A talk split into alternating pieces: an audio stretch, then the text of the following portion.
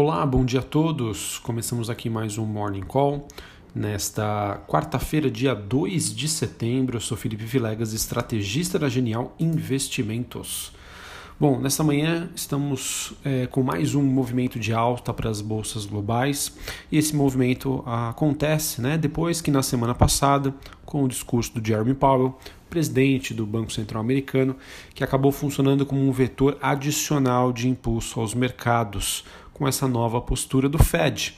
O Fed, né, Banco Central Americano, que irá inflar o mercado até que o mesmo tenha inflação.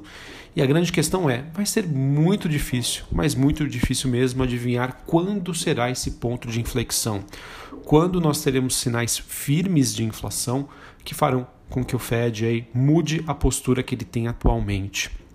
Essa postura que está sim inflando os preços dos ativos, é, já que não temos inflação aparente, e o mercado continua sendo ajudado por essa alta liquidez global, pacotes fiscais enormes e também em relação à continuidade da retomada, expectativa, né? Expectativa da continuidade de retomada do crescimento econômico global. É, e claro, né, uma melhora nas perspectivas da vitória de Donald Trump nas eleições também acaba funcionando aí como um, um vetor. Bom, enfim, como que, é, como que está hoje né, a movimentação dos ativos de risco? As bolsas na Europa e o S&P futuro avançam. Investidores também estão antecipando os dados da pesquisa ADP de empregos, que de acordo com a Bloomberg devem mostrar que o emprego no setor privado nos Estados Unidos pode estar se recuperando. A recuperação também dos ativos de risco, como eu já disse anteriormente, acaba encontrando esse combustível em dados econômicos positivos e na continuidade da política monetária mais frouxa dos bancos centrais. O índice dólar tem leve alta, enquanto moedas de países emergentes indicam um desempenho levemente negativo após fortes ganhos na sessão anterior. O petróleo mantém alta e segue perto dos 43 dólares o barril, com sinais de queda dos estoques americanos. O cobre e o níquel avançam em Londres e o minério de ferro futuro sobe em Singapura, à medida com que os investidores estariam avaliando os números de embarques do Brasil e também as perspectivas para a economia chinesa, incluindo uma, um aumento na demanda por aço.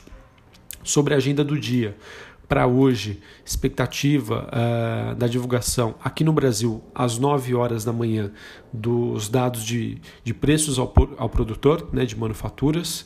É, e nos Estados Unidos, às 9h15, como eu já disse anteriormente, dados de ADP, variação do setor de empregos. Às 11 horas, pedidos de fábricas. E também no mesmo horário, pedidos de bens duráveis. Hoje, pessoal, aqui na Bolsa do Brasil, a gente tem o início das negociações das novas ações da PagMenos e da Lavi após o IPO. Banco Central que faz leilões de rolagem de swap cambial a partir das 11h30 da manhã. Uh, quase que eu me esqueço aqui, mas hoje o Fed divulga o seu livro VEG às 3 horas da tarde após a fala na semana passada de Jeremy Powell, que, como eu já mencionei anteriormente, impulsionou os mercados. É, hoje à noite, a China divulga os seus dados de PMI de Caixin de serviços às 22h45. É, esse, esse, dado segue muito aguardado pelo mercado depois que o PMI de manufatura, ou seja, o PMI industrial que veio acima do esperado, acabou impulsionando os ativos recentemente. recentemente. É, vendas no varejo da Alemanha também foram divulgadas nesta quarta-feira, mostrando uma queda inesperada de 0,9% em julho, ante uma expectativa de 0,5%. Mesmo assim, olhando para as principais bolsas europeias, a Alemanha é a que segue com o melhor desempenho dentre as principais. Bom, em termos de notícias, pessoal, na China, de acordo com o Bloomberg, os líderes é, estariam próximos, é, estariam próximos não, né? No próximo mês devem anunciar sua estratégia econômica para um horizonte de cinco anos. É, isso deve incluir uma nova, é, digamos, ambição aí no aumento sobre o consumo do, do, doméstico e também sobre o desenvolvimento tecnológico lá na China. Então vamos ficar atentos, né? Esse anúncio que deve então vir entre setembro e outubro é, pode mexer aí bastante com o mercado. E só por curiosidade, né? Eu tive acesso aqui a alguns gráficos interessantes, é, os dois relacionados ao mercado americano. Tá? O primeiro deles mostra que a taxa de dividendos, né, a taxa de retorno sobre dividendos esperada para o S&P 500 está hoje em 1,71%. Felipe, o que isso significa? O que, o que isso quer dizer? Isso quer dizer, pessoal, que essa taxa de retorno de dividendos do S&P 500, né, sobre as 500 maiores empresas americanas, é o dobro do que a taxa de retorno esperada para um título da dívida americana de 10 anos. Então é isso que justifica, né? muitos dizendo, ah, estamos numa bolha, estamos numa bolha, as bolsas estão nas máximas históricas. Mas a justificativa é essa. A taxa de retorno somente com dividendos está o dobro de um, de um retorno que o investidor americano teria a comprar títulos da dívida de 10 anos. Tá, Felipe, mas o que você acha aí dessas movimentações das FANGs, né, das empresas de tecnologia? Aí sim, pessoal, aí eu tenho uma certa preocupação. Eu acho que realmente o movimento está exagerado, né? não tem, enfim, fundamento nenhum ao nível de, de, dos preços que estão sendo negociados. E o segundo gráfico, né, segundo dado que eu queria trazer aqui para vocês, é o fato de que estudos mostram que o que tem é, impulsionado né, e mantido esse movimento de alta é, são pessoas físicas, tá? as pessoas físicas que estão liderando esse movimento de alta nas big techs, né, nas grandes empresas de tecnologia. É, dados mostram que mutual funds, né, seriam fundos de investimento lá nos Estados Unidos tradicionais, não estão alocados nessa estratégia de maneira consensual. Tá? Não é, não existe uma força aí de fundo de investimento. Então, o que está liderando, o que está motivando essa alta dessas empresas de tecnologia nos Estados Unidos são as pessoas físicas. Bom, falando aqui sobre o Brasil, ontem a gente teve um arrefecimento sobre o risco fiscal, com o anúncio né, do pacote de ajuda governamental sendo anunciado em 300 reais em mais quatro parcelas.